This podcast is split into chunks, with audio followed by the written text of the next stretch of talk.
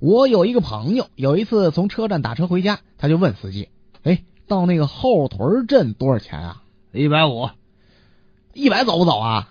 没想到那司机态度很恶劣你，没钱没钱，你打什么车滚？你，我朋友默默的走开了。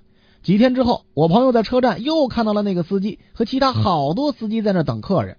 我朋友走过去问另外一个司机：“哎，到后屯镇多少钱啊？”一百五，我朋友又问：“两百走不走这走啊，当然走了。？”朋友就接着跟他说了：“哎，但是走到半路的时候，你得让我把袜子塞你嘴里。你有病吧？我为了多赚你五十块钱，我让你这样，我 K。”就这样，我朋友一会儿就把其他所有的司机都问了一遍，除了上次侮辱他的那个司机之外，所有的人都知道我朋友肯出两百块钱去后屯镇，但是半路上要把袜子塞到司机嘴里。随后，我朋友来到了那个侮辱过他的司机那里，嘿，到后屯镇多少钱？啊一百五，二百走不走？啊，走啊，当然走了。我朋友就说了，但是出发的时候你要对所有人的喊：“我两百去后屯镇了。